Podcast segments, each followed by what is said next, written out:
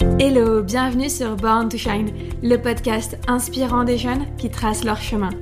Parce que tu mérites de te créer une vie qui te ressemble, j'ai créé Born to Shine pour te partager chaque mercredi mes conseils de coach et les parcours de jeunes de moins de 25 ans qui ont osé sortir des sentiers battus pour vivre leur propre vie.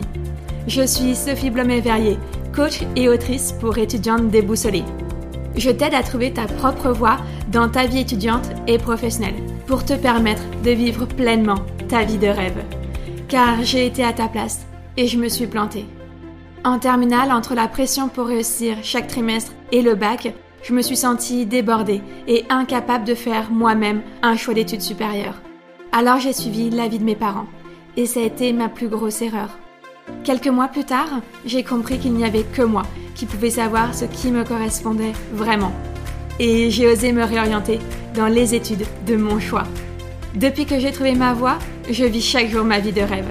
Alors j'aimerais que mon expérience et celle des jeunes que j'invite sur le podcast te servent pour t'éviter de faire les mêmes erreurs et enfin te créer ta vie de rêve.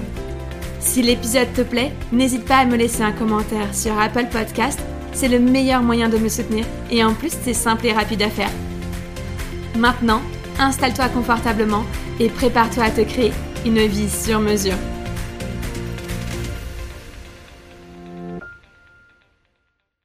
Hello, bienvenue dans le 29e épisode de Born to Shine. Aujourd'hui, je reçois Robin Thionel qui a 21 ans. Salut Robin. Salut. Alors, je te reçois aujourd'hui car tu es étudiant ingénieur en télécommunication à l'INSA Lyon, mais également, alors je me suis permis une petite liberté, ce que j'ai appelé coach entrepreneur, puisque tu aides les étudiants à acquérir une bonne méthode de travail productive et efficace. Ça te va comme description? Ça, ça me va. Je sais pas vraiment comment je me définirais aujourd'hui, mais euh, je pense que c'est c'est quand même pas mal parce que oui, c'est un petit peu ça, essayer d'aider les étudiants à travers tout ce que je peux faire. Donc ça, ça, ça, me convient, ça me convient. Super.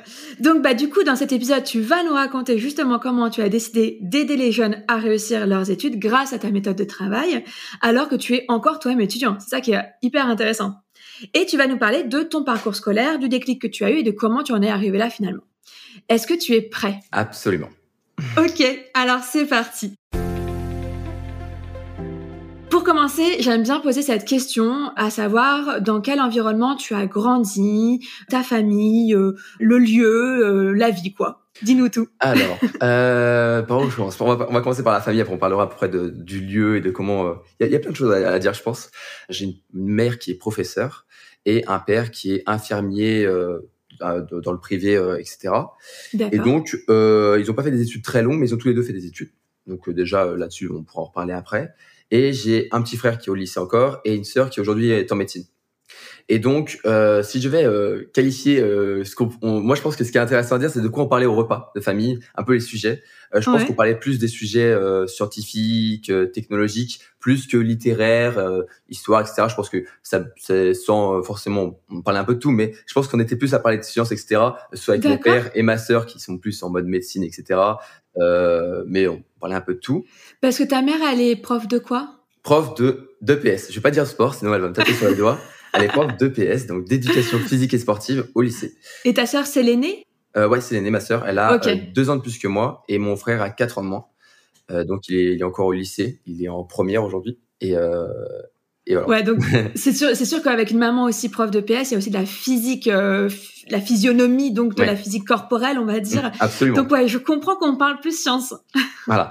Et il y a déjà ça parce qu'en plus ma mère à chaque fois que je lui disais euh, oui le sport, enfin prof de sport, elle disait non non, il y a aussi euh, le, fait de comprendre comment marche le corps, tout ça parce que là elle a fait par rapport à ce qu'elle a fait dans ses études, elle, elle a bien vu comme ça. Mais euh, du coup, on va dire un cadre qui est plutôt euh, qui est plutôt sain, euh, je pense, pour euh, pour les études. Après, j'ai, on en reparlera. Je pense qu'on parlera de mon parcours, mais j'ai toujours eu des facilités par rapport à ça. Mais euh, je pense déjà, ce qui m'a poussé, c'est mes parents m'ont toujours poussé à être curieux. Euh, ça, je me rappelle des choses quand je me je m'ennuyais un petit peu, que j'étais j'étais plus petit. ma mère qui me répétait souvent, non mais c'est bien de s'ennuyer parce que tu vas découvrir des choses qui vont te permettre de ne plus t'ennuyer. Et c'est vrai que souvent, tu t'ennuies quelques minutes et au bout de 10-15 minutes, tu trouves des choses à faire. Même si, hmm. par exemple, je sais plus, si, imaginons, euh, je jouais trop à la DS ou je sais pas quoi, et qu'on me disait non, tu joues plus, tu fais autre chose. Je dis oui, mais je vais m'ennuyer. Bon, au début, je m'ennuyais peut-être 10-15 minutes et après, j'allais faire des petites choses et, et euh, j'allais faire, je trouvais quelque chose pour pas m'ennuyer. Ouais, c'est là où tu fais travailler ton cerveau aussi, en termes de créativité, comment ne plus m'ennuyer. Ouais, c'est exactement ça. Et après, je pense aussi ma mère, bah, du coup, qui m'a toujours poussé à faire beaucoup de sport. J'étais mhm. obligé de faire du sport. Voilà, j'ai fait plein de choses. J'ai fait basket, natation, gym, judo, la musculation, etc. Et donc ça, c'est sûr qu'elle m'a toujours poussé à le faire. Et donc, je pense que c'était plutôt sain, sachant que j'ai eu la chance de faire des facilités donc au lycée, ma sœur aussi, euh, mon petit frère un petit peu moins, mais on, l'aide, etc. Enfin, ça se passe très bien. Et après, en, en termes de lieu, euh, j'habitais un petit village, et c'est un petit village de quelques milliers d'habitants. Euh, le collège était à quelques minutes à pied euh, de, chez moi. Ah oui, quand même. Voilà, j'y allais à pied. Il y avait quand même un collège, donc euh, c'était quand même assez. c'était le, le, collège du secteur était dans mon petit village. Et euh, ça c'était cool. Donc déjà j'allais à pied. Euh, c'est ça je pense ça m'a permis d'avoir un petit peu d'indépendance aussi le fait d'aller à pied euh, au collège. Parce que quand même quand on arrive en sixième on a quoi? On a on a 12-13 ans. Euh, donc, non, on a plutôt 11 ans. on a même 11 ans, ouais, on a même 11 ans. Donc, donc on a 11 ans au, collège. Donc, à 11 ans, aller à, à, pied au collège. Mais voilà, le lycée, je l'ai passé dans une petite ville à côté, juste à côté encore une fois. Là, c'était en bus et c'était quelques, c'était 15-20 minutes de bus. Donc, c'était vraiment pas loin mais je pense que c'était euh, ce côté euh, que aujourd'hui parfois il manque un petit peu euh, pas forcément campagne je vais pas dire campagne mais c'était un petit peu périurbain donc euh, il y a quand même des champs de la verdure et maintenant que je suis à Lyon en études il y a il y a quand même ça qui manque genre même si je pense pas que Lyon soit une très une mauvaise une ville très moche je pense que Lyon c'est plutôt joli et je suis dans un coin qui est plutôt cool il y a toujours ce manque et à chaque fois que je rentre chez mes parents il y a quand même un air même si c'est pas l'air montagne qui est, qui est très parfait c'est quand même il y a quand même on sent que c'est quand même mieux c'est moins pollué, effectivement. Ouais. Un, un, meilleur mix, on va dire, entre nature et urbanisation, ça tirait plus. Surtout que du coup, j'habitais, euh, bah, en fait, j'habitais à, aujourd'hui, enfin, mes parents habitent toujours à une 15-20 minutes de Lyon. Donc, euh, j'ai pas beaucoup bougé, moi, en vrai. Euh, et même mon école, je l'ai j'ai eu de la chance de l'avoir, mais je voulais vraiment cette école parce que surtout elle était, c'était une bonne école et elle était pas loin de chez, chez mes parents. J'avais pas envie d'aller euh, à l'autre bout de la France comme euh, font beaucoup d'étudiants euh, qui sont, moi je leur, j'ai beaucoup de courage parce que moi je pouvais pas du tout faire ça. Ouais, mais en fait c'est trop génial en fait que tu aies pu aussi bien rester dans ta région et en même temps prendre ton indépendance, alors que ce soit quand tu allais à pied au, au, collège, la petite marche ou aujourd'hui la grande marche, parce que tu n'habites pas chez tes parents comme tu nous le disais, mais tu habites à 15 minutes de chez eux, donc ça c'est génial. C'est ça. J'ai fait, en fait, dès la, dès la première année, j'étais euh, en, en, studio. Il y avait des internats et des résidences, euh, mais je voulais euh, un petit peu mon truc tout, tout seul. Je voulais mon petit studio, même si c'était petit, parce que les, les, chambres à l'internat, c'est à deux. Et je voulais voilà plutôt être tranquille. J'étais mm. plutôt timide et introverti à ce moment-là ça a un peu évolué maintenant. Après en deuxième année, j'ai fait une colocation et aujourd'hui euh, j'ai mon appart aussi euh, tout seul. Bon, j'ai plus de place. Je suis plus loin aussi de l'école. Euh, je, suis, je dois y aller en vélo tous les matins, mais mais ça me va très bien. Et ouais, je prends, je pris surtout cette année, je trouve, j'ai vraiment plus mon indépendance parce qu'avant, je rentrais souvent les week-ends pour les courses, pour les machines à laver, pour tout ça. maintenant c'est bon, j'ai tout, j'ai tout ici, j'ai tout sur Lyon. Je fais mes courses, je fais mes machines à laver et donc c'est un peu plus d'indépendance et c'est vrai que parfois du coup ça me manque parce que du coup je rentre moins, donc je vois moins mes parents. Euh, là, je pense que bah, voilà, ça va, ça va faire du bien parfois de, de les, ça fait du bien toujours de les revoir.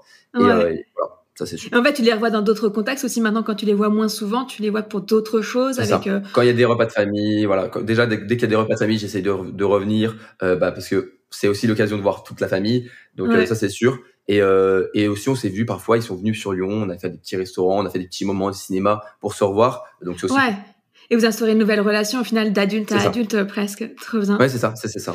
D'ailleurs, en parlant de tes parents, est-ce que tu peux nous raconter un peu quel est l'enseignement le plus important qu'ils t'ont transmis? Je pense c'est la curiosité. Je pense vraiment que c'est la curiosité. Ouais. Parce que sans ça, euh, je pense que j'aurais pas découvert tout ce que je peux faire aujourd'hui. Et même, j'aurais pas pu découvrir ce qu'on peut faire à côté de ces études euh, en plus et tout ça. Toujours été, euh, je pense, curieux, mais aujourd'hui encore plus. Ma mère, elle, me dit parfois que je suis un peu un, un boulimique du savoir parce que j'aime bien mm. apprendre plein de choses et que si j'apprends pas plein de choses, si je lis pas de nouveaux livres ou si euh, je regarde pas de nouvelles vidéos, euh, je me sens pas bien. En vrai, ça va, j'ai pas de problème avec ça, mais mais euh, mais c'est un peu c'est un peu vrai et je pense que c'est ça. Après, il y a il y a la curiosité, c'est sûr, et peut-être aussi bah juste le, le, positif. Le positif, ça toujours voir les, le bon côté des choses. Mm. Voilà, il y a il y a, y a pas mort d'homme comme on dit. C'est, parfois ça ça va pas bien, mais on avance et et ça, je pense que c'est peut-être les deux mantras que je pourrais garder aujourd'hui positivité, curiosité et voilà. Effectivement, moi, je, te, je t'ai découvert euh, grâce à ton podcast, puis du coup ensuite par euh, ton, ton compte Insta. Et ce que j'aime beaucoup, c'est ta façon de relativiser. Donc on peut dire optimiste, mais en fait, euh, parfois ce mot il est un peu galvaudé et on va avoir tendance à croire que c'est forcément voir le verre à moitié plein. non, en fait, c'est relativiser aussi et c'est de se dire prendre un peu du recul sur. En, en l'occurrence, tu fait un post que j'ai bien aimé sur comment est-ce que je surmonte une mauvaise note? Et bien en fait, c'est de se dire que et tu l'as dit, c'est ta citation apparemment préférée, euh, si je me souviens bien, de Nelson Mandela, euh, quand je n'échoue pas, soit j'apprends, soit je gagne. Euh, c'est ça, je crois? C'est ça, c'est ça, c'est ça, ça, Voilà. Et donc, en fait, je trouve ça très, très, très vrai, en fait. C'est d'apprendre à prendre du recul sur sa propre situation et de voir les choses sous un nouvel angle et pas seulement de voir tout en, en bien. Donc, euh, je, je t'admire pour ça. Et effectivement, je trouve ça très bien que des jeunes, alors je me sens pas forcément vieille quand je dis ça, mais en fait, qu'on le transmette dès le plus jeune âge, entre guillemets, notamment dans les, dans les études, ça permet de décompresser par rapport à la pression qu'on peut se mettre ou qu'on peut recevoir. Je suis d'accord avec ça. Si je peux rajouter quelque chose, ouais, je dirais que souvent, euh, et c'est surtout en France, euh, l'échec c'est quelque chose qui est qui est difficile, qui est mal mal perçu. Euh, une mauvaise note, moi je lisais ça dans, du coup dans dans les vertus de l'échec de Charles Pépin, qui est un un essai philosophique. Je sais pas trop comment dire, mais ça se lit très bien en tout cas. et j'étais assez surpris par le livre. Et il parle dans les premiers chapitres du problème qu'on a en France avec avec l'échec et que par exemple en Amérique du Nord c'est beaucoup moins le cas. Euh, en Amérique du Nord, je crois que la station c'est fail fast, learn fast. Donc euh, c'est voilà, vite, euh, vite, on se trompe, c'est pas grave, on apprend. Alors que en France, on a plus un problème avec les notes, avec mais dès dès l'éducation, hein, dès, dès le dès le, le, scolaire, la primaire, le, collège et le lycée. Et du coup, bah souvent on on prend plus les échecs à cœur et du coup on arrive mmh. moins à les surmonter. Euh, et du coup bah voilà, faut faut apprendre à relativiser. Et je suis d'accord avec le fait que c'est pas forcément euh, l'optimisme, mais c'est juste bah relativiser, se dire que souvent on, on, se fait beaucoup beaucoup de problèmes dans la tête et qu'en réalité ça va beaucoup mieux que ce qu'on pense et que et ça c'est c'est vrai pour absolument tout et, euh, et ça j'essaye de en tout cas de le transmettre ça, ça, me fait plaisir de voir que j'ai réussi un petit peu euh, à, à, le transmettre. Oh oui, je suis sûre. Ben, en plus, là où je, je suis d'accord avec toi, c'est qu'en France, on a un problème, c'est que la, la seule, enfin, on a une, un problème, je pense, avec la vision du test ou de l'expérience. C'est-à-dire que si tu essayes une fois, faut que ce soit bon du premier coup. Alors que dans d'autres pays, euh, pas que anglo-saxons, en fait, on essaye, on essaye, on essaye, on essaye, on réessaye. Et en fait, tant qu'on n'a pas euh, réussi, c'est qu'on est juste en train de réessayer et de trouver la bonne façon. Alors qu'en France, tu essayes, quel que soit le résultat, tout de suite, tu dois être catalogué. C'est soit t'es bon, soit t'es mauvais. Point barre. Et on est assez perfectionniste, donc en fait, il faut qu'on soit bon. Si on passe à la deuxième partie, du coup, là, j'aimerais bien un peu qu'on revienne sur ton parcours scolaire euh, pour que tu nous expliques en fait comment t'en es arrivé à du coup intégrer l'INSA et pourquoi. Donc, est-ce que tu peux nous raconter un petit peu à partir de la troisième les choix d'orientation que tu as fait, pourquoi, comment? Alors, je commencerai même un tout petit peu avant la troisième, parce qu'il y a un, petit, une petite action qui est, qui est importante. En fait, dès la primaire, dans mon petit village, du coup, euh, on faisait de l'italien. Alors, on faisait pas une, la deuxième langue, on faisait pas de l'anglais, comme tout le monde. Tout le monde me disait, c'est bizarre que tu fasses pas d'anglais, tu fais de l'italien. Ouais, mais t'es euh, à côté de la Savoie, donc euh, on est, pas loin. Ouais, c'est exactement. Il y avait toujours un lien assez fort avec l'Italie. On a même fait un voyage en primaire en Italie, etc. Donc il y avait vraiment un, quelque chose de fort par rapport à ça. Du coup, primaire, j'ai fait italien. Dès que je suis arrivé au collège, ben, il y avait l'option italien. Déjà, dans le collège, c'est pas forcément toujours le cas. Souvent au lycée, il y a de l'italien, mais au collège, c'est plus rare. Et donc, en plus, j'ai eu la chance de pouvoir commencer, enfin, continuer l'italien du coup dès la sixième. J'ai pas fait d'italien ou d'espagnol ou la LV2 euh, en quatrième, je crois. Je sais pas si ça a, ça a changé aujourd'hui. Ouais, ouais, c'est ça, euh, ouais. Mais je pense que c'est à peu près le cas. Et donc j'ai fait sixième, cinquième, quatrième, troisième italien. Et en fin de troisième, on m'a dit euh, bon, il faut choisir des options pour le lycée. Et moi, je voulais faire euh, DNL, donc c'est en anglais, c'est la discipline linguistique. C'est ce que fait aujourd'hui mon frère.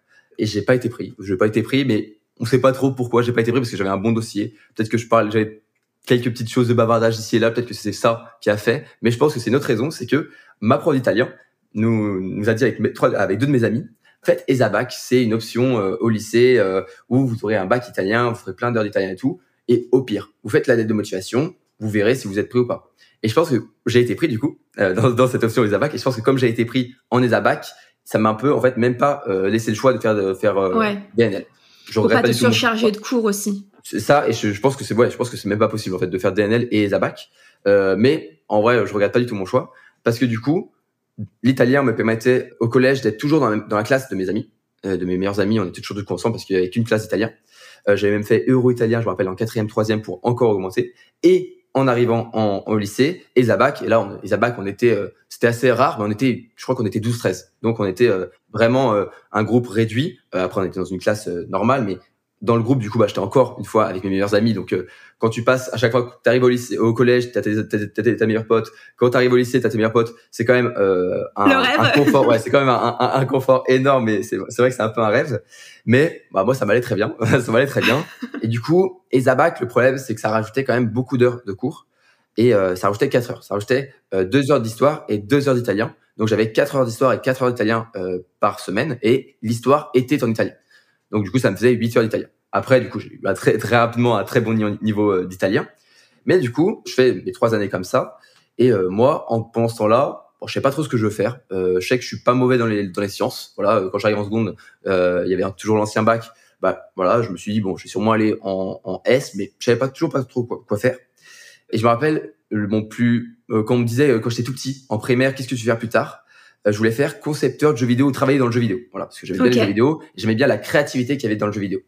Euh, après, je me suis rendu compte avec les années que ça avançait que euh, le secteur du vidéo, c'est un secteur qui est très passionnel et malheureusement, en fait, il y a beaucoup de demandes et pas beaucoup d'offres. Et du coup, le secteur est difficile pour ceux qui travaillent là-dedans. Donc, euh, il y a, c'est difficile d'avoir un emploi qui va nous convenir. Et quand on est dedans, on a, on va, tout donner, voire parfois un peu se tuer à la tâche pour rester euh, dans ce dans ce secteur. Et donc, c'est un secteur qui est un peu difficile.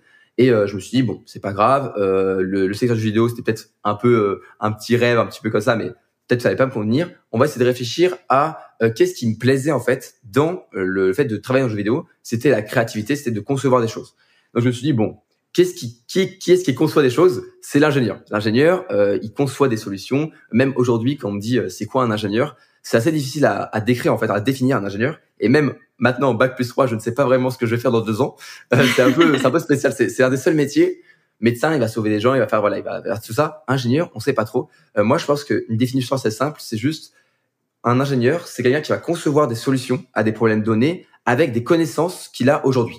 Et il va essayer de, de, trouver des nouvelles solutions en fait à des problèmes qui n'ont toujours pas de solution. C'est vraiment quelqu'un qui va concevoir. Et du coup, je me suis dit bon, ok, on va faire, euh, on va se laisser un petit peu porter euh, par l'idée de devenir ingénieur. Je, je connaissais pas encore les écoles, etc. au lycée.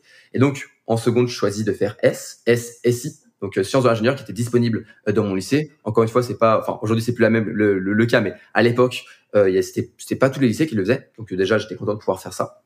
Et le problème, c'est que ESABAC et SI, personne n'avait déjà fait ça. Donc en fait, il y avait même, j'avais trop d'heures de cours. je me rappelle, j'avais genre 39 heures de cours. Et je crois que le, à ce moment-là, c'était maximum 38 h 30 par semaine. Du coup, j'avais une semaine sur deux, une heure que j'avais pas. Les, les gens, ils avaient, ils avaient, ils avaient moi, je mangeais le midi et mes, mes, camarades de classe de SI qui étaient non Isabac, ils avaient cours, mais pas nous. Genre ça, je me rappelle, j'étais en mode, c'est marrant. Après, je crois que c'était un cours de APSI ou quelque chose comme ça qui, qui était pas très utile, on va dire. Mais, euh, mais déjà, on a réussi à faire Isabac SI, alors que normalement, euh, on a dû un peu s'arranger pour pouvoir le faire. Donc ça, c'était cool. Et donc, je fais première, euh, terminale dessus. Terminale, j'avais fait euh, Spé-Match, je me rappelle. Et donc, je me, je commence à, à me chercher une orientation. Euh, je veux devenir ingénieur, mais ingénieur, c'est large. Il y a je sais pas combien de, de centaines, voire de milliers d'écoles en France. Il y a aussi toutes les voies différentes, les admissions. Euh, donc, je commence à me poser des questions. Je me dis, en première, on va s'y mettre. Je fais les journées portes ouvertes. Alors, journées portes ouvertes, j'ai fait à peu près tout ce qu'il y avait autour de Lyon. Euh, j'ai fait aussi euh, Grenoble et les écoles pas trop loin. J'avais quand même resté dans la, la région. Euh, j'étais pas, j'ai pas fait ce Paris ou choses comme ça. Et je me suis dit bon, moi, je suis un peu timide, je suis un peu le, le terminal qui est, faut se dire, depuis euh, plusieurs années, toujours avec ses potes dans la même classe, mmh, son petit confort. le confort. Euh, voilà, le confort. Je voulais pas partir euh, à l'autre bout de la France et à l'étranger, c'était même pas possible. Et donc, je me dis, on va voir les écoles. Il y a une bonne école que ma mère me rappelle. Ouais, il y a l'INSA à Lyon, c'est une bonne école qui est à Lyon, etc. Euh, je fais les journées portes ouvertes, etc. Et euh, je me rappelle, j'ai un très très mauvais souvenir du journée portes ouvertes en première. Voilà, je sais pas pourquoi, mais euh, il y avait la, la directrice euh, à ce moment-là du, du cycle préparatoire de l'école qui avait dit que il fallait être excellent pour être intégré, qu'il fallait avoir un très bon niveau, que beaucoup étaient euh, exclus parce qu'ils n'avaient pas le niveau. Elle avait sorti des chiffres genre 40%, alors que c'est beaucoup moins, c'est une dizaine de pourcents. Euh, moi j'avais peur. En première, tu me dis euh, ouais, il faut être super fort. Si vous n'avez pas le niveau, ne tentez même pas l'admission. Euh, voilà, moi ça m'avait complètement refroidi et je voulais plus faire l'école. Je me rappelle, alors que c'était vraiment une très bonne école. Donc première, mauvais, voilà, quelque chose qui m'avait pas. Les années pas, je fais, euh, euh, je fais aussi les réseaux qui sont autour, les autres écoles. Je me dis, bon, moi, je vais faire une autre école que l'INSA Lyon parce que, je sais pas, j'ai eu un mauvais, un, un, mauvais truc. Et ma mère elle me dit, non mais c'est vraiment une bonne école, tu devrais quand même essayer de voir et tout. Bon, moi, je suis toujours sur mon, mon truc du, ouais, mais je sais pas, etc. Et elle dit, ok, ce qu'on va faire, c'est que je sais que la journée porte ouverte, t'as pas aimé je vais appeler un de mes collègues que je connais qui est prof de PS là-bas, qui est prof à, à l'INSA Lyon, qui est un, un pote en plus, voilà. Et je vais essayer de voir si on peut pas organiser un, un, un, voilà, tu vas voir des autres étudiants, tu vas voir des étudiants. Au lieu de voir la directrice ou je sais pas quoi, tu vas voir des étudiants. Et bah, ça se fait. Voilà. Et en terminale, je me rappelle, c'était un mercredi après-midi. Je vais, je finis les cours le mercredi midi. Et avec ma mère, bah, elle m'emmène et on va, on va sur Lyon. Et euh, le mercredi après-midi, nous, les étudiants, on a cours. C'est le jeudi après-midi qu'on n'a pas cours. Donc le mercredi après-midi, c'était en, cours. Et là, il, y a euh, un étudiant, je me rappelle, qui était en quatrième année de mon département. Aujourd'hui, il est diplômé, euh, celui qui m'a qui m'a aidé. Et, euh, et donc, je me rappelle, c'est Maxime, si, si voilà, tu nous entends. ouais, si, si tu nous entends. Et je me rappelle très bien, il m'a pris, en fait, il m'a dit, vas-y, viens, je vais te faire. ma mère, m'a posé, et je suis allé avec Maxime faire le tour du campus. Trop bien. Et pendant une heure, une heure et demie, il m'a parlé, il m'a parlé de tout. Il m'a, lui, il était en troisième année, mais il m'a dit comment ça se passait, pourquoi lui c'était une bonne école. Il m'a montré, il m'a fait un tour du campus. Il m'a dit bah là c'est l'endroit où les gens dorment, là c'est l'endroit où tu verras, c'est l'endroit où tu vas te poser. Ici c'est les, salles de cours, les amphis, etc.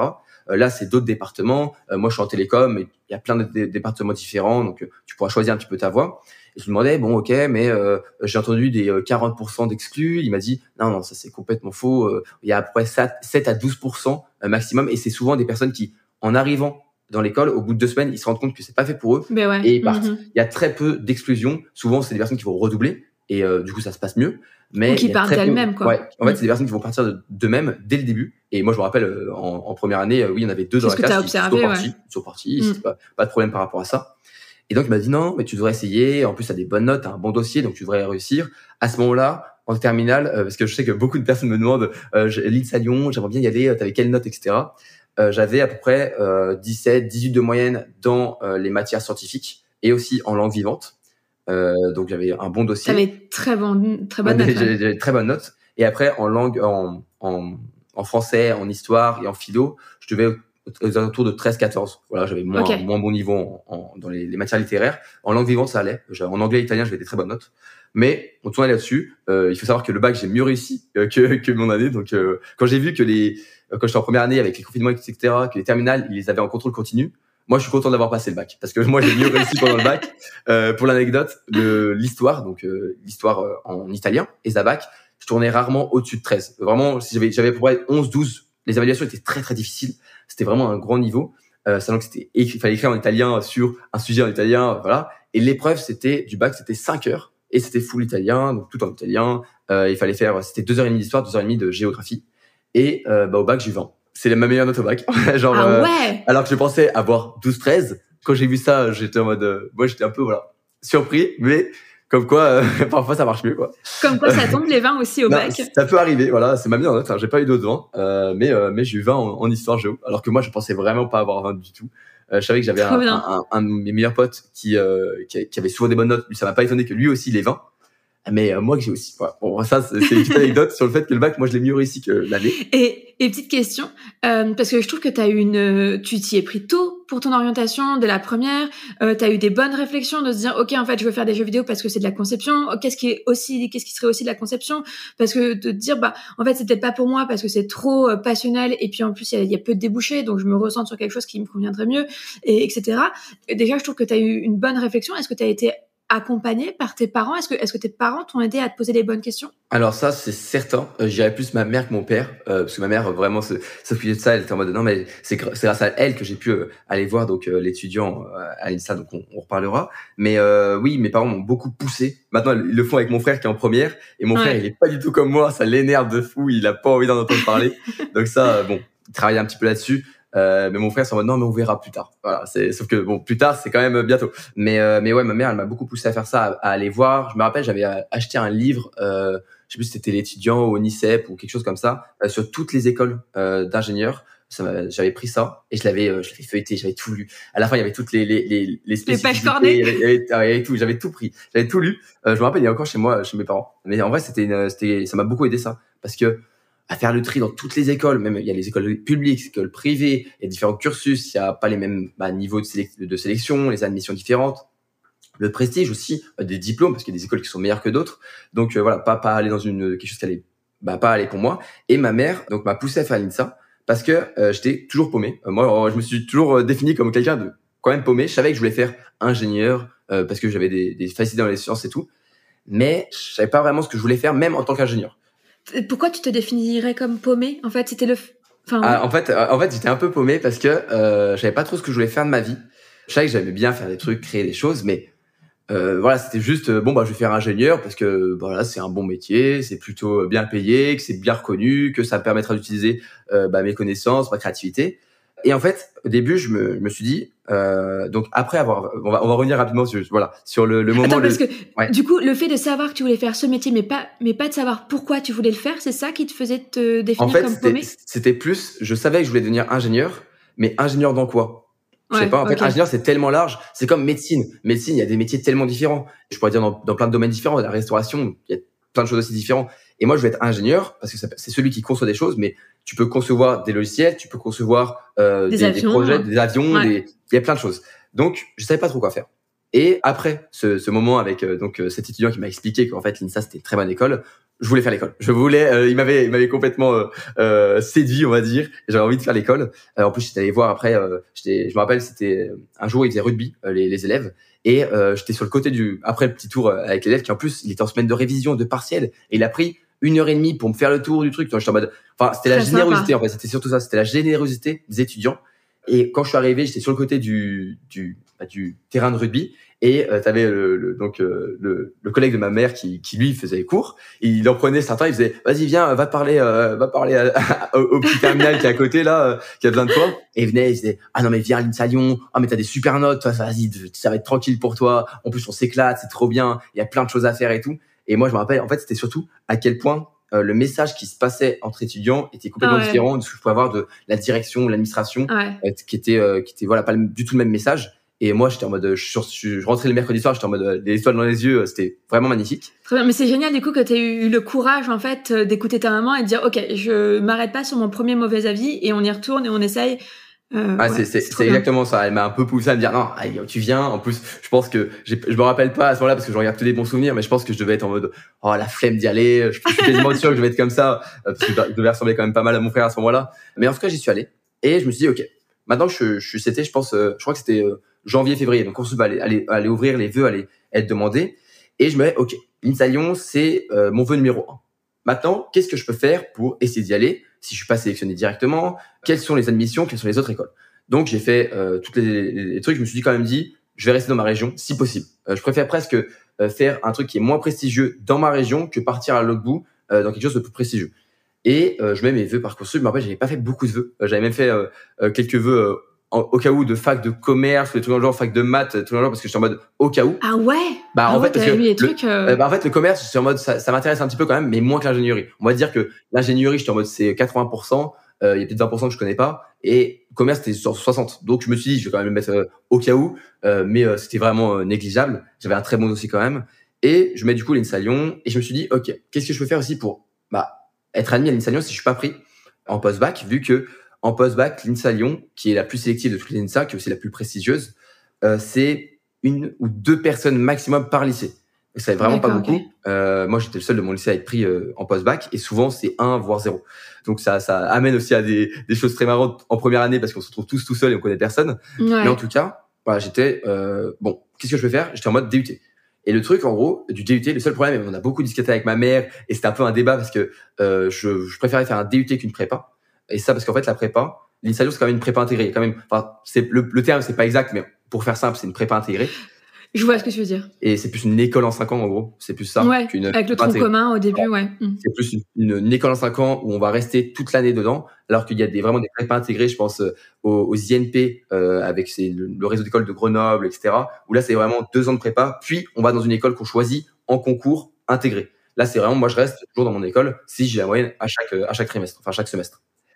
Et je me suis dit, bon, si je fais un DUT, le problème, c'est que si je fais un DUT informatique, parce que c'était quand même plus que j'étais en mode l'info, c'est plus je préfère. C'est ce que je connais. Je suis un petit peu un geek dans l'âme. L'info, je sais que ça va me plaire. Le problème, c'est que si je fais un DUT informatique et qu'au bout de deux ans, je veux intégrer l'INSA Lyon, je pourrais faire que un des deux départements informatiques, qui est télécommunication ou informatique. Euh, donc, je, vais directement faire un petit peu un entonnoir et je vais direct spécialisé. Et ma mère me, me répétait que l'INSA, ce qui était bien, c'est que tu fais deux ans de prépa intégrée euh, de, ton école. Et pendant cette, euh, c'est aussi ce m'a expliqué l'étudiant, c'est que tu vas un petit peu toucher à tout pendant ces deux ans. Et donc, tu vas pouvoir euh, voir en fait ce qui te plaît. Euh, par exemple, la chimie, je me suis rendu compte que c'était pas trop mon truc. Donc, j'allais pas faire euh, des choses par rapport à la chimie ou ingénieur là-dedans. Bah, du coup, ça me permettait de gagner encore du temps, en fait, du temps pour choisir, pour trouver ma voie, pour trouver ce que je voulais faire après et ce que je voulais faire comme spécialisation. Et donc, je me rappelle, c'était un débat parce que sur Parcoursup, à un moment, j'avais l'INSA Lyon qui était en liste d'attente. J'ai été quelques places en liste d'attente, pas très longtemps, mais j'étais en liste d'attente. Et j'avais INSA Toulouse, qui est la deuxième meilleure INSA, où j'avais été accepté. Et j'ai préféré, il fallait, euh, à ce moment-là, j'avais plusieurs, bah, non, fallait soit, euh, j'en avais plusieurs à accepter. Et on peut accepter, moi, je pouvais, je sais pas si ça a changé, mais je peux accepter un seul à la fois. Je vais refuser tous les autres. Et donc, j'ai préféré choisir un DUT informatique à Lyon et refuser l'INSA Toulouse, euh, parce que je me suis dit, je préfère euh, déjà ne pas partir et faire un DUT info, même si ça me restreint dans l'informatique, puis retourner un petit peu sur l'INSA Lyon, qu'aller à l'INSA Toulouse. Donc, j'ai préféré faire ça. Heureusement, j'ai eu la chance euh, au bout de quelques semaines, je me rappelle tous les matins, un petit peu en stress, à, à dès que le réveil sonne à 6 heures, euh, aller voir les places. J'ai gagné deux places, j'ai gagné trois places. Et à un moment, j'ai été admis. C'était génial. Euh, donc voilà, c'était bon. J'étais pris à l'INSA Lyon, mais j'avais, euh, il y a, y a, toujours la, la, le, le, classement du dernier admis de l'année d'avant, et j'avais euh, une trentaine de places devant lui. Donc je me suis dit, il y a quand même pas mal de chances que je sois pris. C'est pour ça que j'ai refusé l'INSA Toulouse. Si c'était chaud, j'aurais peut-être plus posé des questions. Voilà. Fait autrement, ouais. ouais. Mais là, j'étais en mode, j'étais quand même serein. J'étais pris au bout de, je pense, euh, une semaine et demie, deux semaines, avant même le bac. Parce que le bac, il y avait une semaine de pause où Parcoursup s'éteignait. Donc j'étais pris avant le bac. En plus, pendant le bac, j'étais un petit peu content parce que j'avais mon école, etc. Ouais. Et, euh, et donc voilà, j'ai pris l'INSA, j'ai pu prendre du temps, j'ai pu choisir après mon département. Et, euh, et du coup, ça s'est bien passé. Et aujourd'hui, euh, je sais pas en fait si je, je me, me définirais comme paumé parce que je pense que je suis bien à l'endroit où je suis. J'ai trouvé quelque chose qui me plaît, qui me correspond, mais c'est pas non plus à 100% parce qu'il y a toujours des, des, matières, des choses qui sont. Euh, en fait, je trouve que c'est cool, mais pas passionnant. Enfin, c'est, c'est, il y a certaines matières qui sont vraiment passionnantes que j'adore. Il y en a d'autres qui sont juste un peu trop scolaires encore à mon goût, même si on s'approche quand même de quelque chose de plus concret et qui sera en fait mon métier plus tard. Et en fait, je trouve plus passionnant ce que je fais à côté de mes études, en tout cas aujourd'hui, que mes études. Donc c'est pas un problème parce que j'aime quand même bien ce que je fais, mais euh, j'attends le cours qui vraiment me fera me fera dire ah je préfère aller en cours aujourd'hui que rester chez moi faire un podcast mon compte Instagram ou les, choses comme ça. Et ça c'est juste la petite chose, mais je pense que je suis quand même euh, au bon endroit. En plus c'est une bonne école, je sais que j'aurai un bon diplôme après, c'est bien reconnu, que j'aurai du travail, que j'aurai. Enfin je suis plutôt en fait c'est je fais mon diplôme on va dire vraiment pour sécuriser, euh, voilà pour sécuriser, mais je me je me laisse la possibilité de essayer d'autres choses. Si, imaginons, après mon diplôme, je veux faire un an où je fais quelque chose, je, vais me je, fais un petit tour du monde, quelque chose dans le genre, pour essayer des choses, quitte à faire des petits boulots ou à essayer de, de vivre de ce que je fais à côté, et après revenir et faire ingénieur. Bah, en fait, c'est ça, en fait, je me laisse la possibilité et je travaille quand même mes études pour avoir un bon diplôme, pour, euh, pour être quand même, voilà, pas avoir de problème au cas où plus tard. Pour te retourner, ouais, trop bien, super. Mais écoute, c'était hyper intéressant tout ce que tu nous as raconté. Je pensais pas que tu allais rentrer à ce point dans les détails, mais je pense que ceux qui vont t'avoir écouté vont avoir bu tes paroles parce que là, tu donnes tellement de détails sur comment tu as fait tes choix d'orientation, les réflexions qui t'ont traversé, jusqu'à euh, Parcoursup et tes choix sur Parcoursup pour euh, valider ou attendre tes vœux. Enfin, c'était hyper intéressant. Donc, euh, vraiment, merci d'être rentré à ce point dans le détail. Je pense que ça va les avoir passionnés. Et juste avant qu'on passe à la suite, j'aimerais rajouter juste que s'il y a des lycéens qui se sentent paumés, c'est normal. c'est moi, j'en ai parlé dans mon podcast plusieurs fois, mais vraiment, je trouve que le système, malgré qu'il est plein de côtés positifs déjà, juste que ce soit gratuit, c'est quelque chose d'extraordinaire, mais on n'est pas assez euh, orienté, je trouve. On n'a pas assez de pieds dans le métier. Euh, le seul pied dans le métier qu'on a, c'est un stage de troisième qui dure une semaine. Et c'est moi, euh, si je pouvais changer quelque chose, et j'en ai beaucoup débattu avec ma mère qui est prof, c'est de rajouter des stages, de rajouter des stages obligatoires pour tester des choses, euh, quitte à ce que ce soit euh, encore des stages d'observation. Mais moi, ingénieur, je savais pas ce que c'était, et même aujourd'hui encore, je sais pas vraiment ce que c'est. Alors que je suis en bac plus 3. Donc, faut se dire à quel point euh, au lycée on peut être paumé. Quand je vois mon frère qui sait pas ce qu'il veut faire, pas vraiment ce qu'il veut faire, mais je le veux pas du tout. C'est normal en fait de de pas de pas savoir. Ce serait même presque étrange, c'est rare en fait une personne qui au lycée sait exactement ce qu'ils font. En fait, c'est presque les personnes qui vont faire des CAP ou des choses comme ça professionnalisantes, qui eux savent exactement ce qu'ils veulent faire. Et je pense à, mon cousin qui lui a fait un CAP cuisine, etc. Et c'est parfait parce que lui, dès euh, la fin, enfin, il avait 18 ans, il savait déjà ce qu'il voulait faire, il travaillait dans la restauration, etc. Alors que moi, j'étais complètement paumé, moi. Donc euh, voilà, je pense qu'il faut euh, encore une fois relativiser et dédramatiser le fait de se sentir perdu. Et il faut pas avoir peur, voilà, de, de se laisser accompagner, d'aller voir des gens, d'aller parler, d'aller parler à des étudiants, à, plein de choses pour avancer. Et encore une fois, même après le bac, on peut encore être paumé. C'est même pendant les études, on a le droit de se réorienter. Je connais beaucoup qui se sont réorientés euh, on va dire oui, mais t'as perdu un an de ta vie ou deux ans ou je sais pas quoi. Pas du tout. Ta vie, elle va être tellement longue. Mais, oui, déjà, déjà, c'est un tout petit bout de la vie, euh, les études, même si c'est un petit peu la tête dans le guidon ou c'est à, à 3000, la vitesse, elle, elle, elle, va à 3000 km heure. Je pense que se réorienter, c'est souvent les cursus un petit peu atypiques qui transforment les personnes et qui donnent vraiment une identité aux personnes. Et en plus, quand on trouve vraiment ce qui nous plaît, moi j'ai eu la chance de trouver assez rapidement, euh, sans avoir à me réorienter, mais je l'aurais fait sans hésiter, je pense. Et ben euh, à ce moment-là, quand on trouve ce qui nous plaît, c'est euh, c'est une libération presque. On, on, se dit ah mais pourquoi j'ai pas fait ça avant?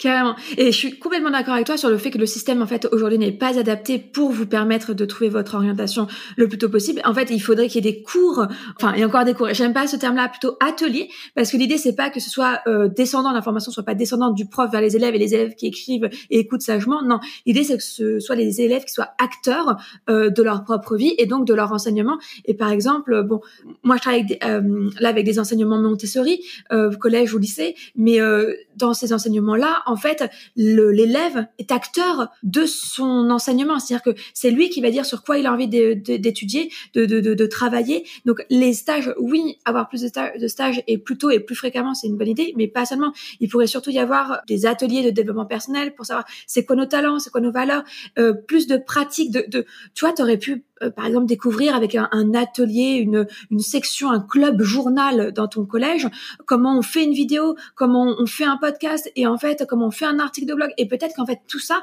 ça t'aurait permis de te dire que ta voix n'était peut-être pas dans l'ingénierie, même si aujourd'hui tu t'éclates, même si tu pourrais euh, y t'y plaire davantage. Tu vois, tu aurais pu découvrir ce que tu fais, et ce dont tu vas nous parler par ailleurs, plutôt aussi. S'il y avait eu des ateliers, des clubs euh, qui t'auraient permis de découvrir d'autres activités indépendamment parce que indépendamment des cours, des matières qui sont enseigner parce que par exemple ton cousin tu parles de CAP mais la cuisine en fait on peut tous et c'est ça qui est génial c'est qu'à la maison en fait on peut tous commencer à pratiquer la cuisine ou la réparation auto ou euh, le jardinage. C'est des choses ou la couture enfin c'est un peu vieux jeu là ce que ce que je cite mais c'est quand même des activités qu'on peut manuellement découvrir par soi-même à la maison. Et en fait c'est dommage que du coup euh, je dis pas qu'il faut remettre ces cours là euh, cuisine et, et poterie euh, au lycée c'est pas du tout ce que je suis en train de dire mais en fait donner l'opportunité de développer des clubs par exemple pour s'approprier ces matières-là et, et, et, enfin, travailler. Dans le sens, ouais, pratiquer, pratiquer mmh. manuellement. Ouais, découvrir des choses, c'est ça.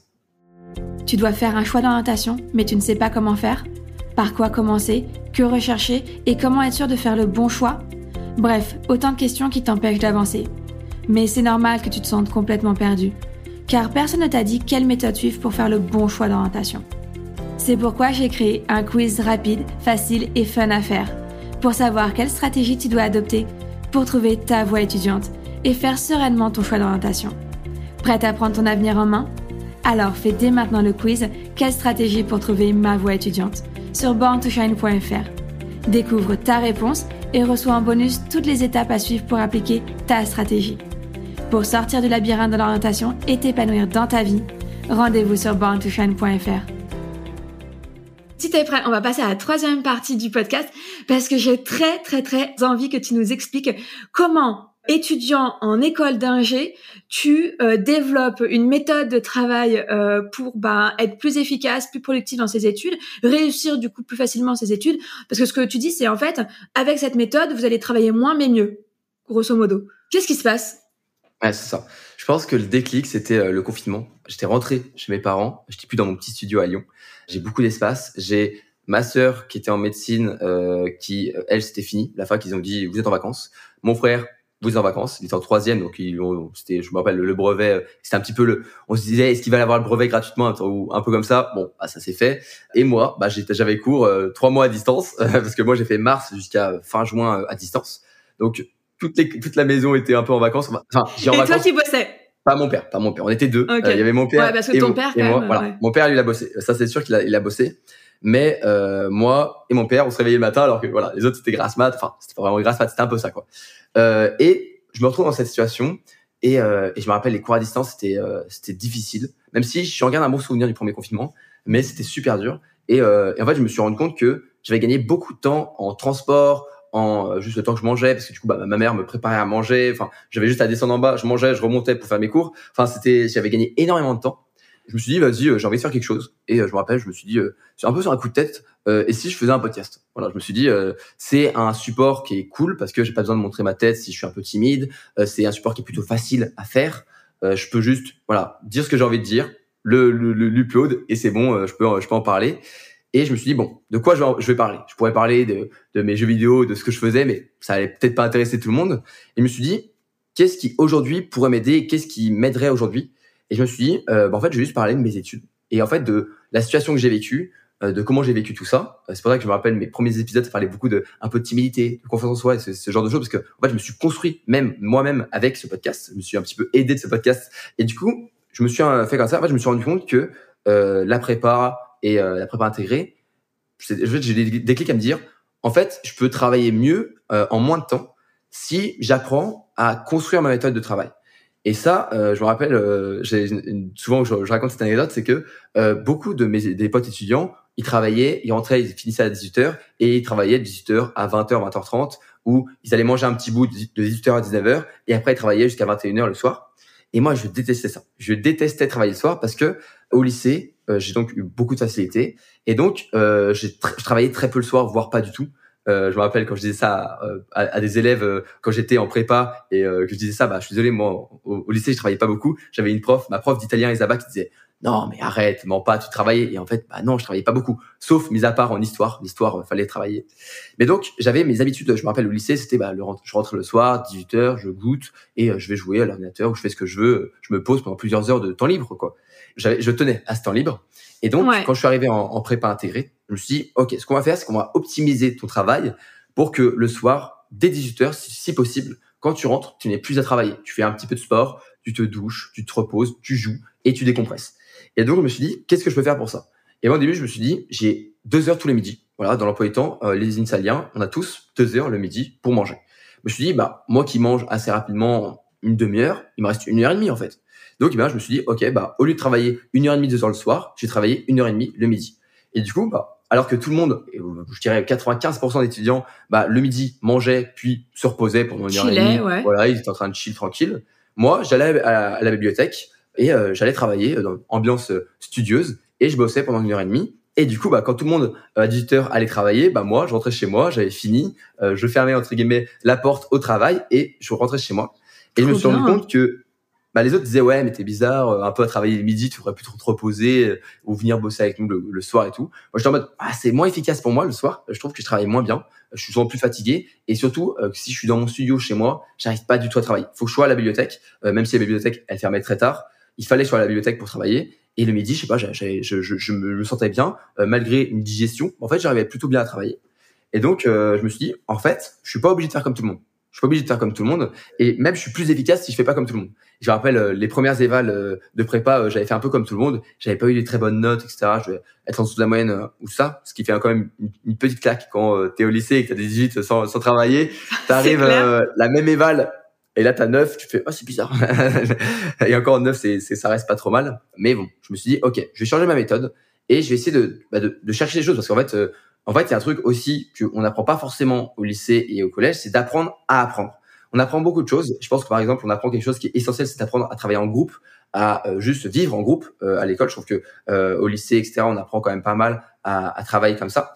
Mais apprendre à apprendre, j'ai jamais entendu un prof qui allait me dire ouais, fais cette méthode, la mémoire active c'est ça, la méthode Pomodoro c'est ça, tout ça.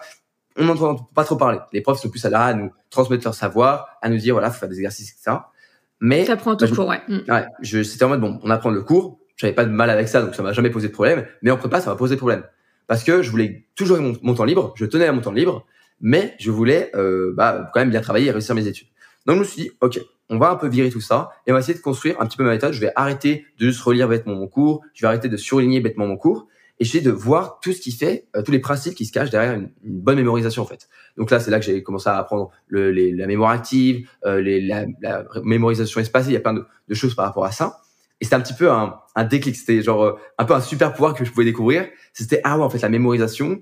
Euh, on est tous chacun et chacune différents et donc on va mémoriser de manière différente. Et donc il faut une méthode qui est unique en fait. Et donc j'ai construit au fur et à mesure ma méthode. Ça m'a pris en vrai pas mal de temps. Euh, il y a aussi des fois, il y a des fois où ça marchait pas du tout. Il y a des matières où bah faire une méthode fonctionnait plus. Donc il fallait aussi que chaque méthode soit unique par matière parfois. Donc c'était encore plus difficile. C'était quand même du travail.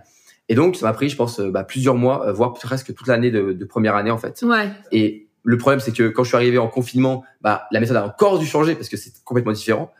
Oui, parce que déjà, en plus que ça t'avait pris toute la première année de trouver la méthode, parce qu'en fait, à chaque fois, c'est tu, changes une petite chose, tu vois si elle a les bons impacts sur tes notes, etc., etc. Et là, la situation euh, confinement, déconfinement changeant, tu, tu dois de nouveau réadapter effectivement ta méthode. C'est ça, c'est vraiment étape par étape. Et du coup, je construis comme ça ma méthode. J'apprends une nouvelle chose, je lis des livres, j'écoute des podcasts, je me, je me découvre en fait encore une fois cette boulimie euh, du savoir, essayer d'apprendre plein de nouvelles choses et, euh, et, je découvre plein de trucs. Et j'adore ça en fait. Et, euh, et j'en parle autour de moi. Mais mes potes étudiants ils trouvent ça intéressant, mais eux, ça leur va aussi comment ils travaillent. Et je leur en veux pas pour ça. Hein. Chacun euh, est libre de son choix de comment ils veulent travailler.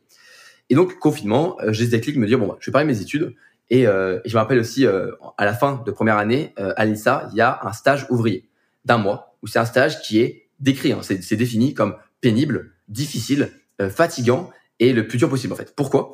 Alors ça c'est assez marrant, mais en fait c'est pour euh, apprendre ce que c'est que d'avoir le métier d'ouvrier en fait, parce que bah il y a des personnes qui sont ouvriers aujourd'hui et donc, il faut savoir ce que c'est que bah, le métier, que c'est difficile, que c'est fatigant, qu'il y a des heures qui sont bah, qui sont longues, qu'on le soir on rentre, on est fatigué. Parce que quand je serai ingénieur plus tard, je vais sûrement manager des équipes où il y aura des personnes qui seront dans ce cas-là. Et donc, c'est hyper intéressant du savoir, coup. ouais, c'est, c'est franchement c'est quelque chose qui sur le coup fait un peu mal, mais en vrai c'est très bien en fait, c'est parfait. moi, je me rappelle, toute ma famille disait ah bah c'est bien que tu fasses un, un, stage ouvrier, tu vas comprendre comment c'est difficile. Et en fait, c'est vrai, ça, ça, ça, donne le contact en fait humain. Et même, euh, c'est euh, ce qu'on, nous, on n'est pas des ingénieurs à l'INSA, on est des ingénieurs humains. Euh, parce que euh, c'est euh, Gaston Berger, le, fondateur de l'INSA, qui a toujours poussé à faire voilà de la philosophie des humanités en fait à travers l'INSA. Et donc, euh, je suis ingénieur humain. Nous, on rigole un peu pas parce que c'est. Oui, en fait, ça développe l'empathie, quoi. C'est ça. C'est surtout ça. C'est, Et du coup, faire ce stage ouvrier, c'est voilà, t'apprends plein de choses. Et pendant ce stage ouvrier, je me rappelle, j'avais un collègue qui lui aussi un petit peu idée entrepreneur, voilà, essayer de créer des choses. Et donc, je me suis dit, vas-y, je vais faire ce podcast. Et donc, je fais ce podcast. Je me rappelle au début, j'étais, c'était difficile. Je me rappelle, je, les premiers, j'ai dû sortir un épisode toutes les deux semaines. Euh, c'était vraiment beaucoup plus dur. Maintenant, j'ai beaucoup moins de mal avec ça. Mais euh, je me rappelle aussi, j'écrivais tout le script euh, quasiment. Euh, je lisais presque et mon tu truc. lisais Mais, voilà, mais ça m'aidait en fait et je réussissais quand même un petit peu à parler.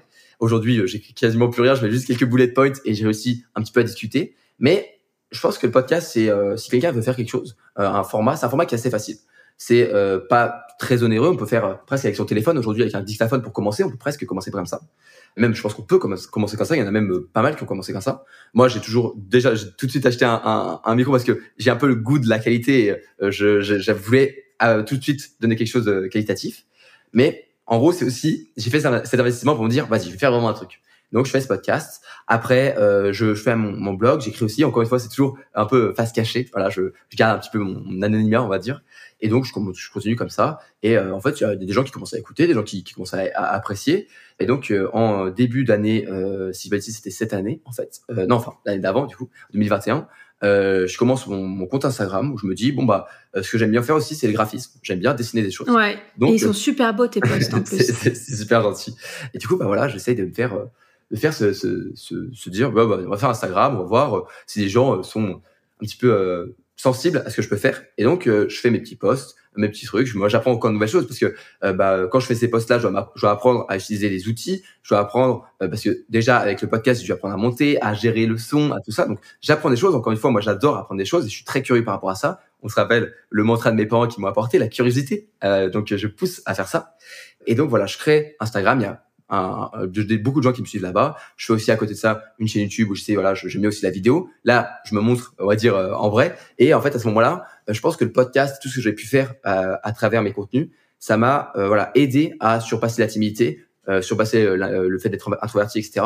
Je pense pas qu'il y ait de mal à être timide. Moi, je, je, je vois pas la timidité comme un défaut forcément, mais en tout cas, ça m'a permis de m'ouvrir et et beaucoup de ma famille euh, me disait euh, ouais, tu as, as, un peu grandi, euh, tu es plus mature, tu discutes, tu restes pas dans ton coin pendant les repas de famille. Et c'est vrai que maintenant, je suis, je suis, on va dire un peu, suis, je suis content d'être le centre d'attention. Si il faut être là, un peu discuter avec tout le monde ou à débattre, moi je suis le premier à, à être là pour ça.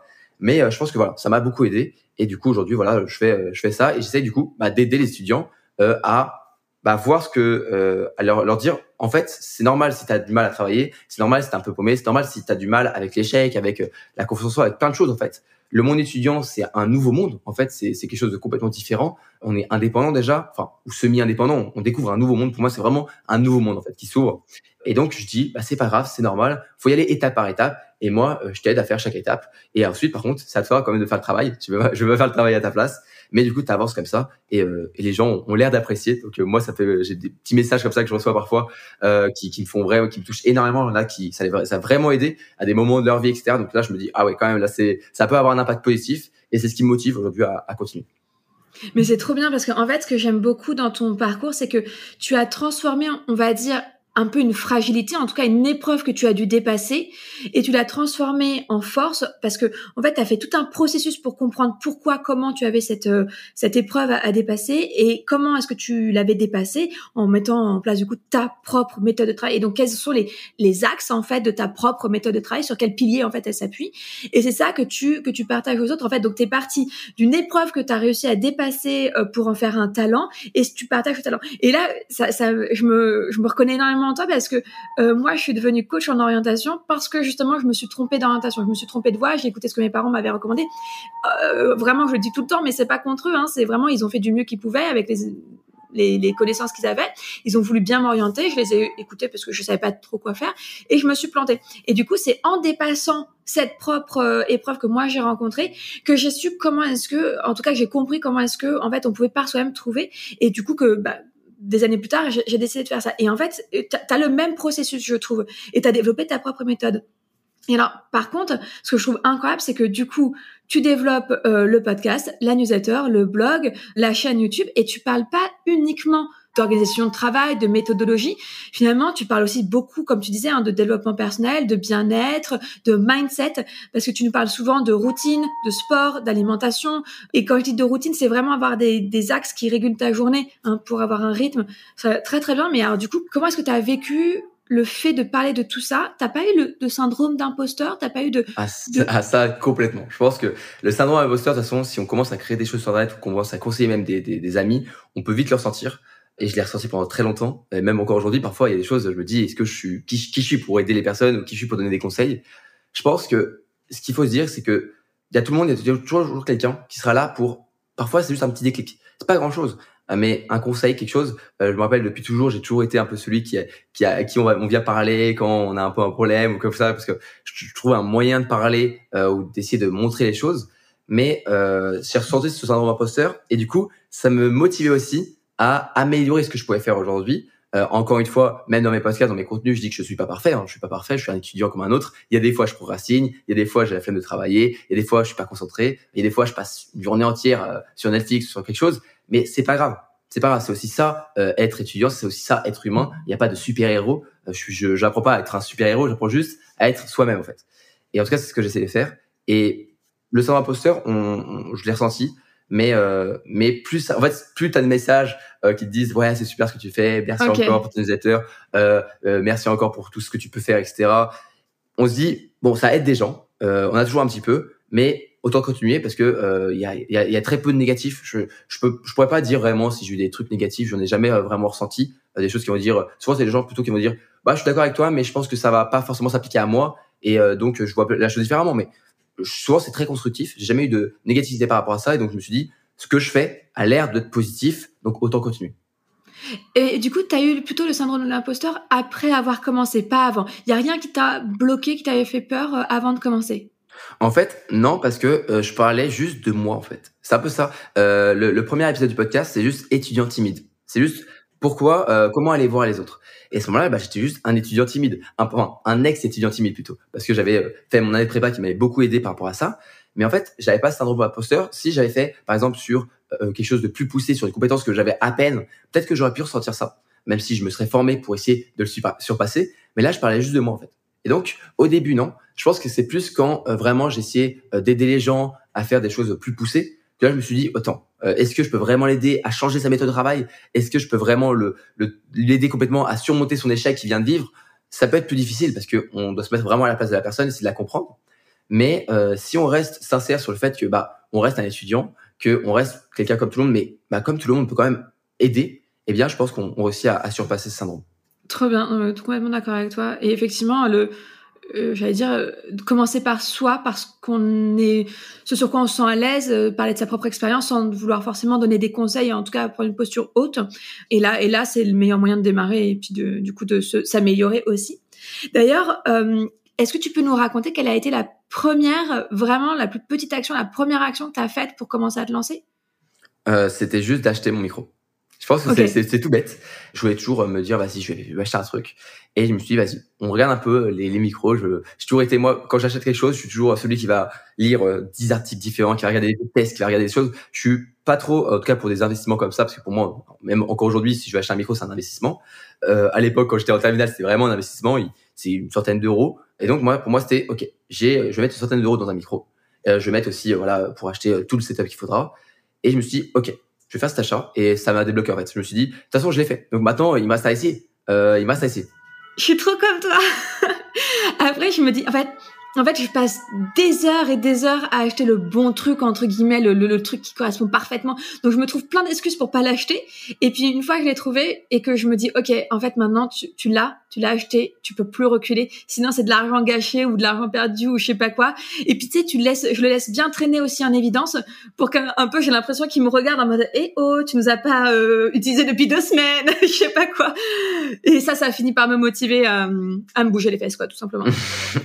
d'accord je pense que le fait de parfois faire un investissement, pas forcément de, de l'argent, mais l'argent ça marche très bien, c'est faire vraiment un investissement et se dire je fais cette action là et euh, c'est pas juste je le dis un petit peu à l'oral, non là j'ai fait l'action. Ah ouais. Et euh, moi par exemple, euh, je voulais me remettre au sport parce qu'avec euh, les révisions, les semaines de partiel et tout ce que je peux faire à côté, j'avais moins pris l'habitude de faire du sport. Et donc je me suis dit ok, ce qu'on va faire c'est que je vais acheter une application, je vais l'acheter, un abonnement sur trois mois, quelques c'est pas énorme tu vois, mais quelques dizaines d'euros par mois juste pour me dire ça me coûte de l'argent il faut que je m'y mette, il faut que je rentabilise entre guillemets ce temps. Et parfois, il faut pas grand chose. Et donc, bah, en déclenchant un petit peu ça, euh, ça va, le cerveau il fait un petit déclic, il dit ok, cette fois-ci, je m'y mets. Ah moi, je suis grave comme ça aussi. J'ai une dernière question dans cette partie. Tu as une méthode donc que tu as développée, mais comment est-ce que on peut la découvrir? Comment est-ce qu'on peut se l'approprier? Et du coup, jusqu'où tu as envie d'aider les étudiants? Alors moi, encore une fois, sur ce, cette idée de l'investissement, moi, je me suis, j'ai pris du temps avant de m'y mettre, mais je me suis mis à du coup consommer de l'information en ligne. Donc, faire cet achat, faire un achat pour me former. Et euh, donc, moi aussi, je me suis dit bon bah, je fais beaucoup de choses euh, sur Internet pour aider les autres, mais ce que je peux faire, c'est peut-être concentrer tout ça dans un produit payant. Euh, parce que voilà, ça me coûte aussi de l'argent d'héberger mon podcast, ça, au moins, on va dire, pour, pour enlever les frais. Et donc, j'ai créé une formation qui s'appelle Smart Notes. En fait, c'est ma formation sur comment apprendre à créer une méthode de prise de notes. Donc là, c'est plus spécifique sur la prise de notes. Et je travaille euh, sur de nouvelles formations qui vont arriver bientôt, peut-être euh, déjà sorties euh, au moment où ce podcast sera sera trop bien sera sorti. Et sur par exemple comment maîtriser une méthode d'apprentissage, sur comment se concentrer. Sur il y a, y a, plein de choses, je pense, qu'on peut faire.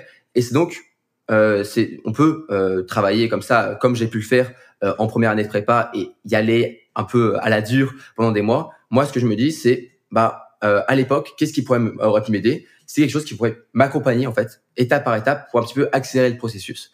Et donc c'est ce que je propose euh, dans dans ce que je fais euh, de payant aujourd'hui. bien sûr, on peut avancer et faire ce que je peux faire en fait avec ce que je fais en gratuit. J'envoie et j'essaie de, de, de, donner quand même beaucoup de conseils qui permettent d'avancer et bah, de, de, voilà d'aider les personnes et eux de les mettre en place rapidement. Mais dans ces contenus payants, je suis plus à accompagner la personne euh, et à la former vraiment plus individuellement. Et donc euh, donc voilà, euh, ça s'appelle Smart Notes et peut-être bientôt il y en aura deux nouvelles qui vont sortir du coup. Ok, donc la première c'est Smart Notes, c'est sur euh, la prise de notes euh, efficace et intelligente pour apprendre du coup euh, pour réviser ensuite plus rapidement. Et la deuxième, ça sera plutôt sur créer sa propre méthodologie de travail. Ok, et qui là on n'a pas encore de date de sortie, mais tu nous préviendras dès que ce sera le cas. C'est ça, c'est ça, exactement. Ok. Et moi, je suis trop d'accord avec toi parce que c'est ce que j'essaye de faire avec le podcast et sur mon site et tout. On peut retrouver tout l'intégralité de la, la Academy Academy, grosso modo, en micros épisodes par-ci par-là et tout là.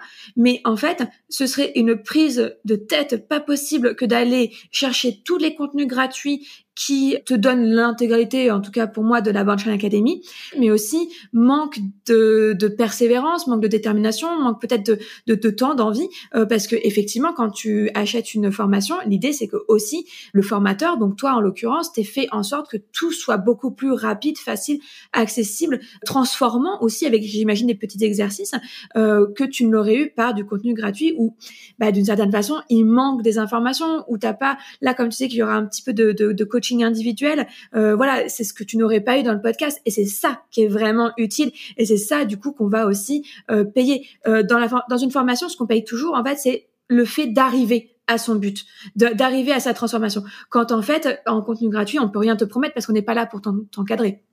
C'est ça. Et aussi, c'est encore une fois l'investissement. Parce que même moi, pour avoir suivi des formations en ligne, si je mettais de l'argent, je la suivais jusqu'au bout, je mettais en pratique. Et j'en ai fait parfois qui étaient gratuites et on met rien, on met rien en place et on l'oublie en fait même.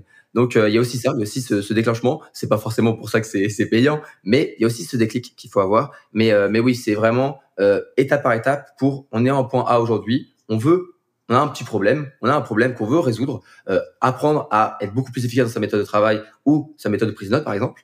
Et donc, je vais accompagner la personne, l'étudiant, et hop, à la fin, ce que je je vais pas le promettre, je vais pas, mais je vais essayer de faire tout ce qui, ce qui est possible en fait pour atteindre ce résultat. Et, euh, et donc, je vais mettre aussi tout ce qui est en place de mon côté pour aider la progression, pour simplifier euh, les étapes et pour aller voilà jusqu'au jusqu'au bout de la formation. Mm.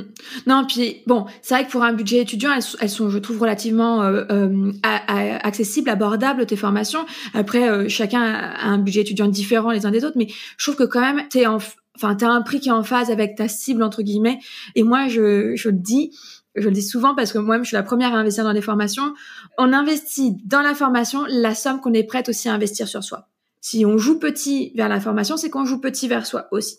Mais après, ça c'est peut-être une croyance limitante euh, entre moi et l'argent, on verra bien. Mais en tout cas, euh, ouais, n'hésitez pas à faire des investissements pour vous à la hauteur de ce que vous attendez pour vous. C'est ça que j'ai envie de dire. Bah, en fait, je pense que aujourd'hui, et c'est ce que je disais dans un de mes derniers podcasts, c'était euh, ce qu'on apprenait pas à l'école, c'était la, gestion des, oh, des, finances. finances. personnelles. Et ce que je disais, c'est qu'aujourd'hui, euh, le meilleur investissement qu'on peut faire sans soi-même. Et c'est pour ça que maintenant j'ai beaucoup moins de mal. Euh, même un livre, pour moi, un livre de, de non-fiction, c'est en soi une mini-formation. Euh, on achète un livre une vingtaine d'euros ou quelques dizaines d'euros, ben on va apprendre cette chose. Et si on met en pratique, c'est une mini-formation. Et donc, moi, je me dis que c'est juste un investissement sur moi-même. Après, bon, j'aime beaucoup. Encore une fois, je suis boulimique du savoir. Donc, s'il y a du savoir, même s'il est un peu payant, eh ben, je vais, y aller, je vais aller chercher parce que ça m'intéresse.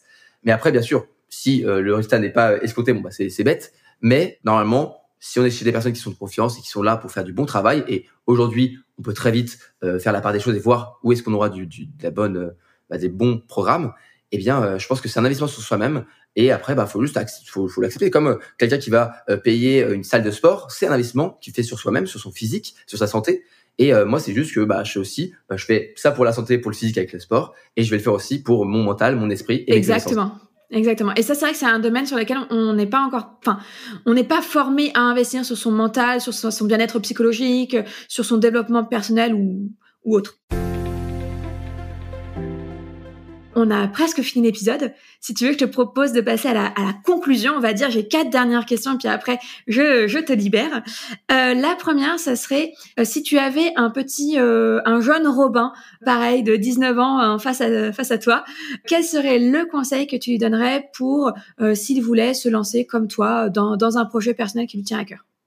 Le faire plus vite? Non le faire plus tôt peut-être parce que c'est vraiment en fait on apprend plein de choses en fait je pense que c'est aussi en se forçant à passer à l'action qu'on apprend le plus de choses.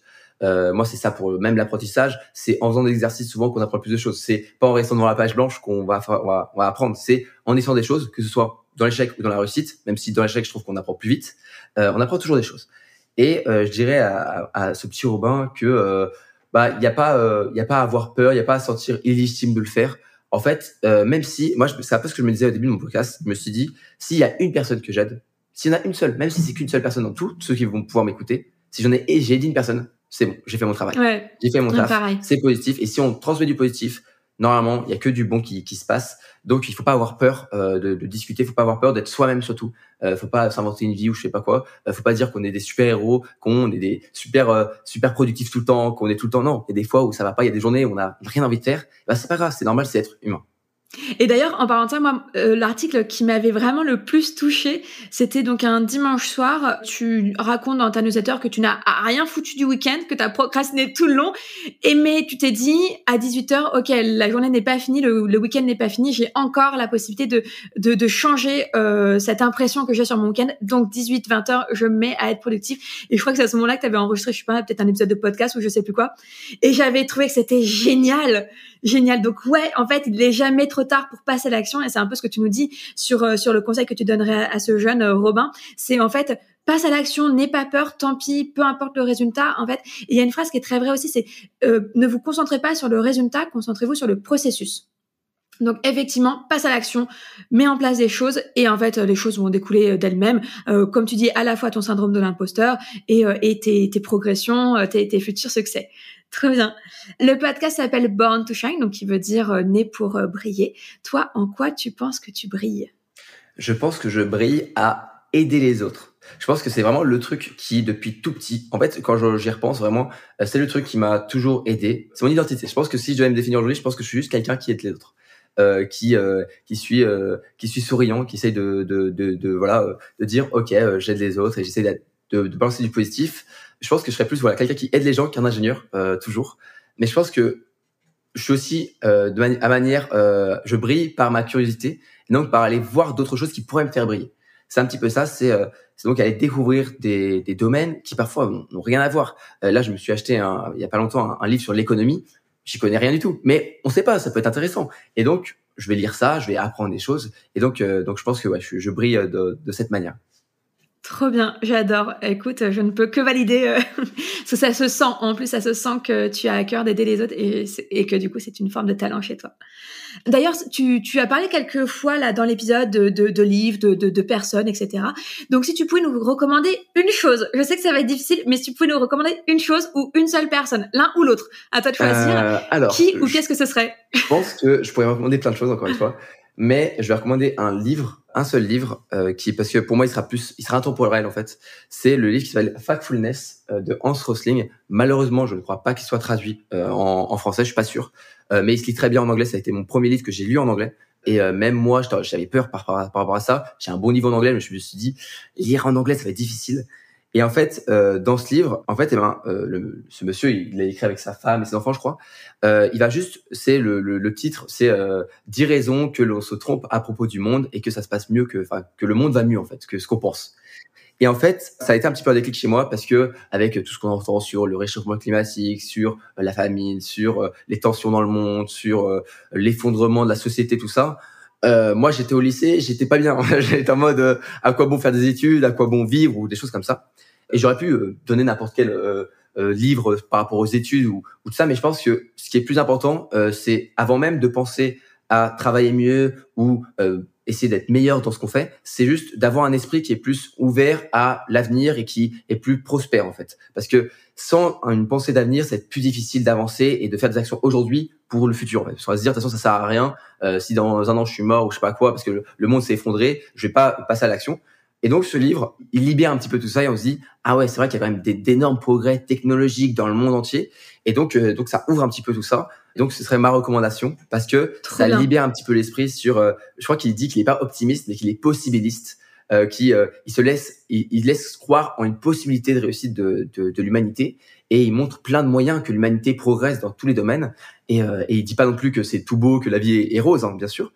Mais il, il donne un sentiment de se dire on peut y arriver. Et bah, ça on peut penser à un avenir euh, serein, un avenir prospère, pas forcément à quelque chose de terrible ou euh, je sais pas ce qui se passe dans le monde, etc. Ah mais j'adore. Mais écoute, je pense que je vais me l'offrir parce qu'en plus j'en avais entendu parler sur ton compte, avais dû faire une story là-dessus, je crois. Donc écoute, je pense que je vais me l'offrir euh, parce que c'est exactement, je pense, mon mode de pensée. Au début, on parlait un peu d'optimisme. Je suis pas enfin on, on me qualifie souvent d'optimiste et en fait, je j'ai toujours envie de dire bah oui oui je suis optimiste mais en fait parce que je crois au changement et je crois à l'action. Et en fait je crois juste que si on n'est pas content avec ce qui se passe bah en fait on prend les je veux dire les armes. Pas forcément on peut prendre plein d'autres choses mais voilà on agit maintenant tout de suite et on a encore le temps de changer plein de choses je pense. Donc euh, ça me parle totalement. Trop bien. Et alors dernière question euh, donc je te laisse vraiment le mot de la fin. Dis-nous où est-ce qu'on peut te retrouver? Est-ce qu'on peut te contacter? Comment? Etc etc alors, euh, on peut me retrouver en podcast si les personnes ils aiment bien écouter des podcasts sur euh, mon podcast qui s'appelle Étudiant indépendant. Donc euh, voilà, on peut me retrouver sur toutes les plateformes. Mais bon, ça, je pense que les ils ont leur plateforme préférée et, et j'aime toutes les plateformes. De toute façon, j'ai pas de plateforme préférée, moi, j'aime toutes les plateformes. et après, bah, juste en tapant mon nom sur internet, Robin Thionel ou sur mon compte Instagram, etc. Vous devrez normalement me retrouver. Et en, en mot de la fin, je dirais que le, le, le, conseil que je garderai aujourd'hui, euh, enfin, c'est un double conseil. Le premier, c'est de toujours rester soi-même. C'est un petit peu bateau, je trouve, mais en fait, c'est quelque chose qui est une vérité absolue, intemporelle. Et pour ça, parfois, en fait, on ne sait pas forcément qui on est.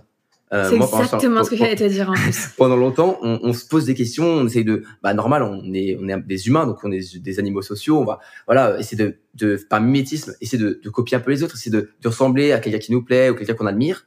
Et euh, l'idée, c'est aussi parfois de faire une introspection et de voir qui vraiment on est, quelles sont nos valeurs, quelles sont qui ce qu'on veut être plus tard, quelle est notre identité, et essayer toujours de garder une une ligne en fait qu'on va suivre plus tard et rester en fait en, en alignement, moi je dis avec nos valeurs, en résonance un petit peu avec nos valeurs.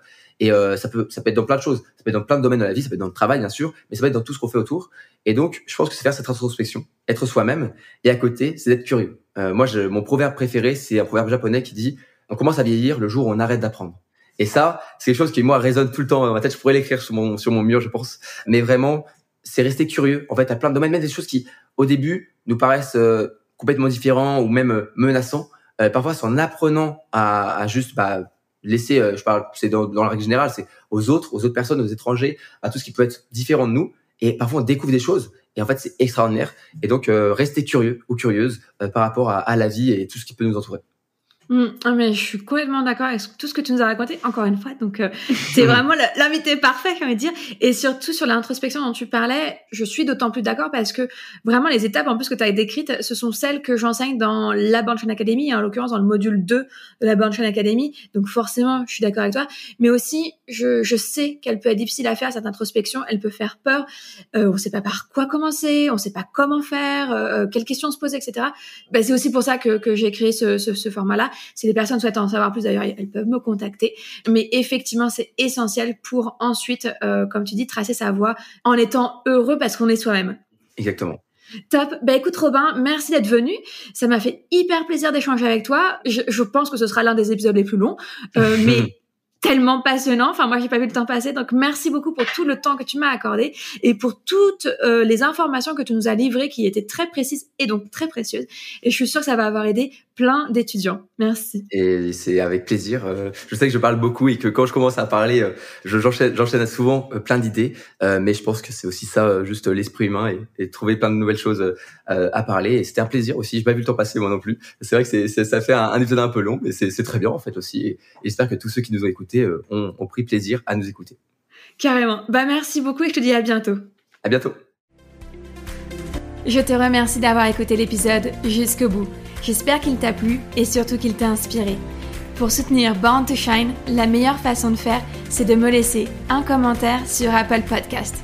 Viens me raconter pourquoi tu écoutes Born to Shine et en quoi le podcast t'aide dans ta vie. Je serai ravie de te lire et de partager ton avis dans le prochain épisode. Un énorme merci d'avoir pris le temps. C'est grâce aux personnes comme toi que le podcast continue. Alors je te dis à la semaine prochaine pour un nouvel épisode.